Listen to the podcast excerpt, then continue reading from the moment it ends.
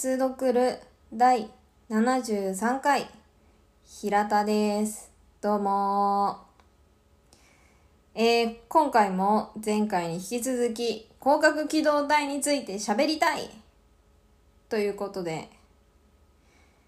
広角機動隊の話をします。ちょっとテンションを上げてみた。なんかもっとなんて言うんだろう叫びたいぐらいなんですけど広角機動隊について喋りたいって。うん。夜に配信してるし。音量にびっくりする人もいるだろうし。っていうか叫んだ後の自分のテンションの受け止め方が分かんないからいつもこれぐらいでやってるけど今日はちょっと上げてみました。まあそんなことはいいんです、えー、前回まではあらすじを喋っていました。広角機動隊って何みたいな。で特に広角機動隊っていうのはその漫画やら本やら本じゃない 漫画やら、えー、アニメやら映画やらあるんですがあの今回は私はあのスタンドアロンコンプレックスシリーズという、えー、アニメ版の神山監督がやっているアニメ版の話をしております。で今回と次回でうんと私がこのアニメを見ていて、えー、感じたことというか疑問に思ったということとかそういうことをちょっと喋っていきたいと思います。えー、今回はですねまず1個目が事故とは何かとそして一体それはそのどの範囲までを指すのかとか何が事故を構成するのかということともう一つじゃあその事故に相対する他者っていうのは何なのかっていうことをこの捕獲機動隊をついを通して考えたこの2点について喋ろうと思います。えまず1つ目のこの事故とは何かどこまでを指していてそして一体事故を作り上げているのは何なのかって話なんですけどこの広角機動隊っていうのは、まあ、あの前回前々回と喋ってきてますが、えー、そのまあ近未来というかねあの人間が、えー、脳みそが電脳化できるようになってそのインターネットと脳が直結してるっていう状態ができるようになっている世界ででかつそのうんとハード面でもうん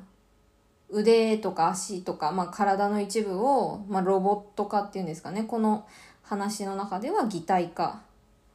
と書いていますあの言っていますが擬態化できたりまあ果ては全身擬態化できたりもしたりでその擬態も取り替え可能だったりします。なので主人、えっ、ー、と、登場人物によっては、その、まあ、このね、アクションものなんで、敵と戦ってやられた腕とか足とかの擬態を、なんかもうちょっとバージョンアップしてみたりとか、中にいっぱい武器仕込んだやつに変えてみたりとか、でしたりとかもしてます。で、そういった人たちがいる一方で、あの、サイボーグ、えっ、ー、と、まあ、完全にロボットあの脳はプログラミングでみたいなその完全に、まあ、人間をベースにしていないロボットもいるし一方で、えー、その電脳化とか擬態化を全くしていない、まあ、私たちの今の状態ですね。人間。完全か、うん、今私たちが考える人間っていうものもいます。なのでまあいろんな状態の人がいるんですね。この話の中は。で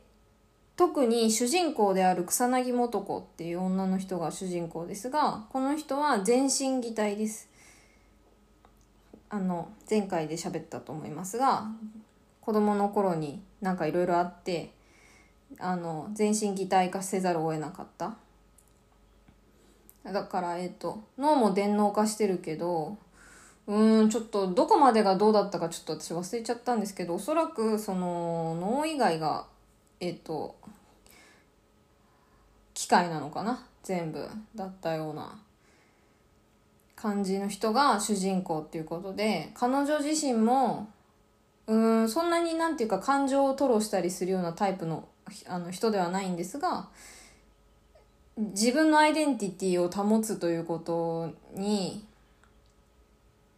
うん執着はしてないけどどこかでやっぱりそれを保ちたいという意志が働いているような素振りをよく見せます。例えば、えー、おそらく昔誰か大切な人からもらった腕時計が女の人の腕時計だったがために、まあ、女の人用の腕時計だから細いんですね。その時計がね。ベルトが。なので、えーと、そのためにその女性の形の擬態にのあのをいつも使っているっていう描写がされます。その彼女は全身擬態なので取り替えられるんですよ。自分の都合で。どんな形でも。男の人の擬態も乗れるしうーんと子供とか、まあ、果ては全然違うなんていうのかな。うん箱みたいな。そう実際に箱みたいになって出てくる人もいるから擬態化してて全身とかまあ好きなものに乗れるんですけど擬態だったら。彼女は。だけどその腕時計をつけたいがために、まあ、そのためだけに女の人の機体に乗ってる？じゃないか,、まあ、かあのね、断言はされてないんですけどそういった描写があったりとかして。うーんなんていうかそのまあ、まずこれがすごく象徴的なのは一体どこまでが自分の範囲なのかっていう話になるんですよなりますよね。まあ、これは多分学問でいうと身体論とかそういうあのあれは何何のジャンルになるんだろう哲学になるのかな身身体論とかの方向に行くんじゃないかなって思うんですけどその何ですか洋服までが自分なのか自己の境界線とはどこなのか皮膚までは境界線自分なのかじゃあ自分から抜け落ちた髪の毛は抜け落ちた状態で拾う髪の毛は一体それは自分なのか自分じゃないのかとか。あの外で外を歩いて外を歩いてるって 外を歩いているゴキブリは平気だけど、まあ、平気じゃない人もいるかもしれないけど、まあ、平気だけど家の中で出るゴキブリは平気じゃないとか。じゃあ部屋家の中というのは身体なのか自分の領域な自分の体の延長なのかみたいなのをやるのが身体論だったと思いますがすごくうろ覚えで喋っています。大学時代に勉強したこと、えー、そういった問題がまず浮かび上がりますよね。で一方でそれに加えてさっき言ってたみたいにその元子のまあ、その主人公である草薙素子のがその自分のアイデンティティを保つその擬態をいつでも乗り換えられるという状況の中で自分のアイデンティティを保つためにすがっているかもしれないものがたった一つの腕時計っていうのもうん彼女はあの骨格機動隊のリーダーなんですけど超強いんですよ。頭も切れるしあの天才ハッカーだしそうあのすごい頭あのプログラミングとかもねすごいできるしでかつそのアクションっていうか普通の何ですかね身体的な戦いとかも全然もうめっちゃ強いんですけどそういう彼女がその自分を保つために使っているであろうものが時計？でしかもその周りからはよく言われてるんですよ。あのもっとでかい男の擬態とかに乗ればいいじゃんって。そしたらもっと戦闘力上がるじゃんって言われてるけどそうじゃなくって彼女がその自分まあもともとね彼女はまあ女性だ女性だったっていうのもねそうだからこうやってじゃあ性別とは一体何ぞや的な話にもなっていくんですねこれはだんだんとそうなってるんですけど、まあ、彼女はねその女性の体をのに乗ってるといつも。でそれはその時計をつけるためなんだって話になってくるとその自己を規定できるものっていうのは脳でも何でもなくってその記憶なのかと。私は思いましたねそれを見て。記憶の集積だけが自分を規定できるのかなもしかして。とも思ったりまあそれだけじゃないんですけどねもちろんきっと。でもそう思ったりうんだし時計だしそのそんなに技術が発達したその頭脳みそはインターネットにつなげれるし体はその強くしようと思えばいくらでも強くできるみたいな時代に頼るのがそのもうアナログの結晶の一つであろう腕時計。しかももうあれですよあのアップルウォッチみたいな感じじゃないですよ。もう普通の文字盤がついてる時計。っていうそのねすごい具体的なアイテム。超デジタル化した社会で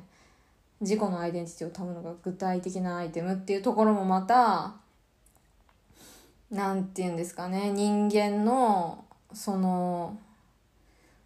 どんなにデジタル化どんなにデジタル化することによって遠くに行ける強い力を持つ、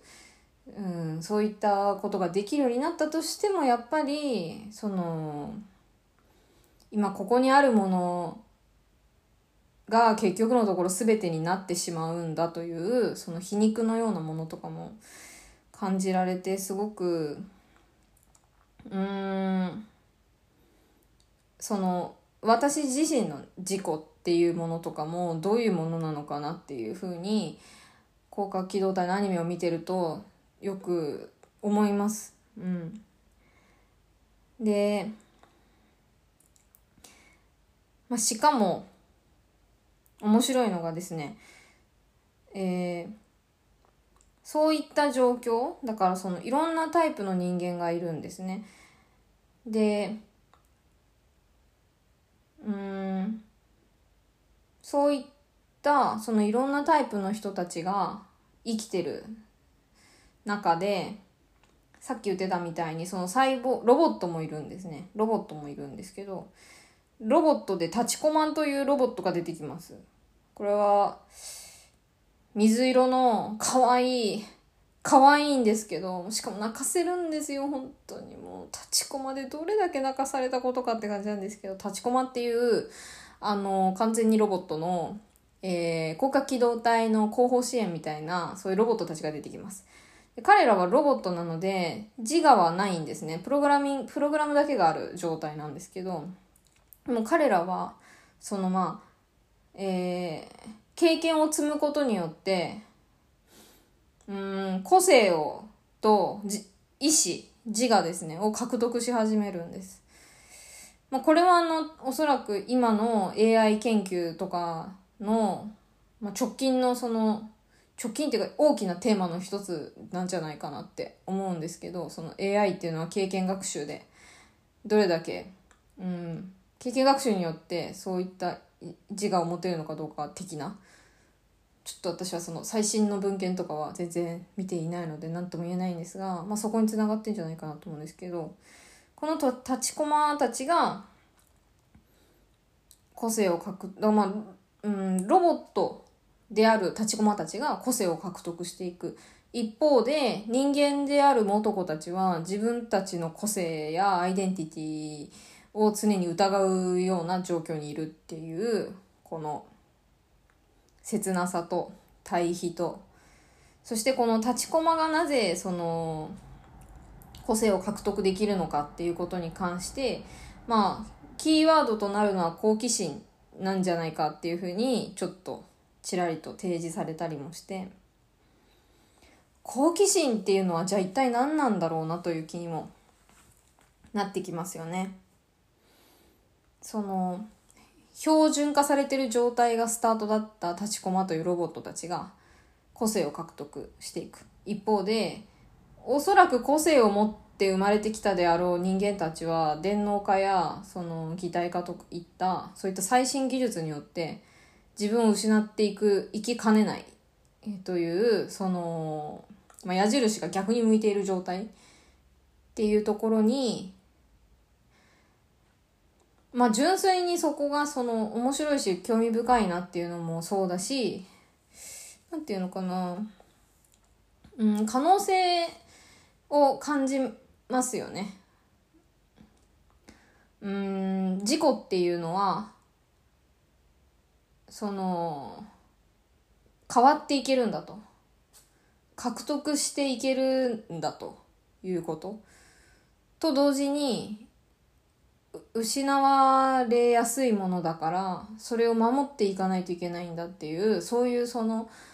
うん矛盾した状態が常に内包されているものみたいな感じの見方ができていやー面白いなって思うんですね。あんまり答えが出てないんですけど。で実際にこの話の中でもそういうあの答えとかは全然出てこなくてなんかそのこういった感じで、うんとまあ、私たちに投げかけるような問いを感じの構成になってます。で、今、自己っていう話を、自分の、自分というものの話をしましたが、じゃあその自己っていうのを認識するには、まあ、他者のね、出現が必ず必要になるんですけど、さっきも言ってたみたいに、その、いろんな人間がいるんですね。で、うん、これはちょっと、どうなんだろう。私は、まあ、私たちの世界もいろんな人間がいるじゃないですか。だから状況としては同じだとも言えるし、一方で、あの、高架機動隊って話は、まあ、アニあもちろんフィクションだけど、その、ね、人間の手によって手が加えられている人間に対してっていう状態のいろんなタイプの人間っていう 世界観だから、なんていうのかな。私たちの現実世界と一概に同じだとは全く言えないと思うんですけど。でも私たちはその隣人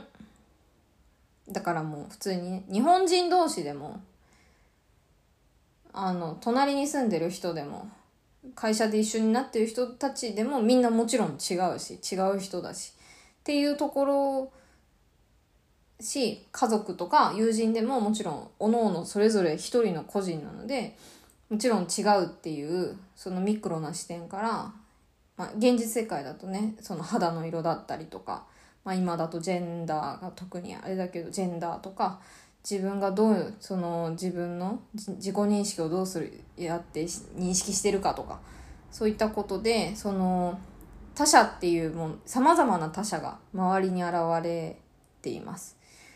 でそういったその他者との関係性の中で自分というものは常に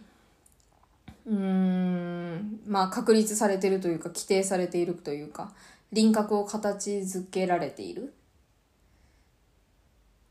けどこういうそのまあアニメでその全身さ、まあ、全身擬態の人が出てきたりとかそのなんかコードで首首つないであの電脳で情報が共有できるとか。そういったことを、まあアニメですけど出てくると、まあわた、見てる私たちも、新たなその他者の出現ですよね。それは新しいタイプの他者だと思うんですけど、出現することによって、さらに自分というものが揺らぐことになります。で、まあこれは私の個人的な経験でもあるし、まあよく世間一般でも言われることなんですけど あの、私もアメリカに行った、行って、日本人である自分とは何なんだろうっていうことを、やっぱりそれはもう肌で感じました。でその感覚はやっぱり、その海外に行ったことがなかった頃の私にはなかった。初めてアメリカに行って、まあアメリカっていうかカナダか、まあまああの辺りに行って で、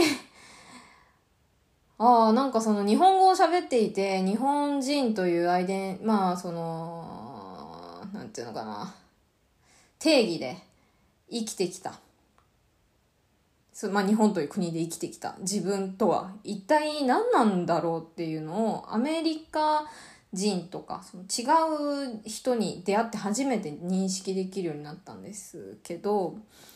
これはその新たな自分の発見でもありますよね。で、こういった問い自体が、その人生を豊かにするし、まあ、新しい自分を発見するとともに、まあ、作り出せる可能性も多分あると思うんですね。その、なんていうのかな。例えばそういったこと、そういった問いを出発点にして、うん、まあなんかね、すごい日本に走るっていうのもちょっと私はどうなのかなって思うんですけど、でもその日本についてもっと知るとかそういうことっていうのは結局その次の自分を作り出せるそのきっかけやその糧になる肥料になるんじゃないかなっていうふうに思うんですね。だからそういったことそういったその新しい他者の出現っていうのはその自己というものをうん変えていけるし、まあ、見直すこともできるしそして作り出したりとか発見したりすることもできるんですね。でそういうことをそのこの広角機動隊を見ているととても考えました。うん、すごい楽しかった。なので、ちょっと高架機動隊について喋りたいっていう題でやってるんですけど という感じで、今回は2つ喋りました。で、次回、まあ、3つぐらい喋って、まとめようと思います。次回に続きます。